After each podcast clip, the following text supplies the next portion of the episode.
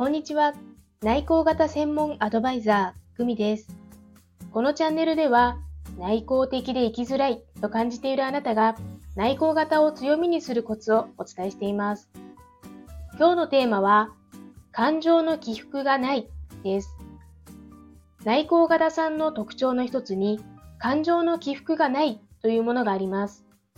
その後に必ずおっしゃるのが、だから冷たそうとか、何考えているかわからないと言われて悩んでいますというものです。例えば会社の中で、昨日は元気はつらつ突進モード、今日はどんより不機嫌モード、昨日は笑顔で挨拶してくれたけど、今日は目も合わせてくれず知らん顔。こんな人がいたらどうでしょうか付き合う側からすると、コストがものすごくかかります。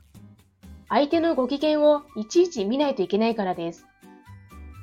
感情の起伏がないというのは、それだけで気持ちが安定していて、人に安心感を与えます。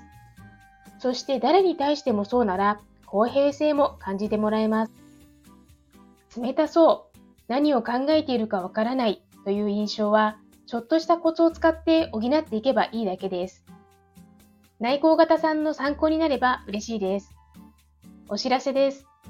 内向型を強みにする60分無料お試しコーチングをしています。概要欄のリンクからご連絡くださいね。それではまた。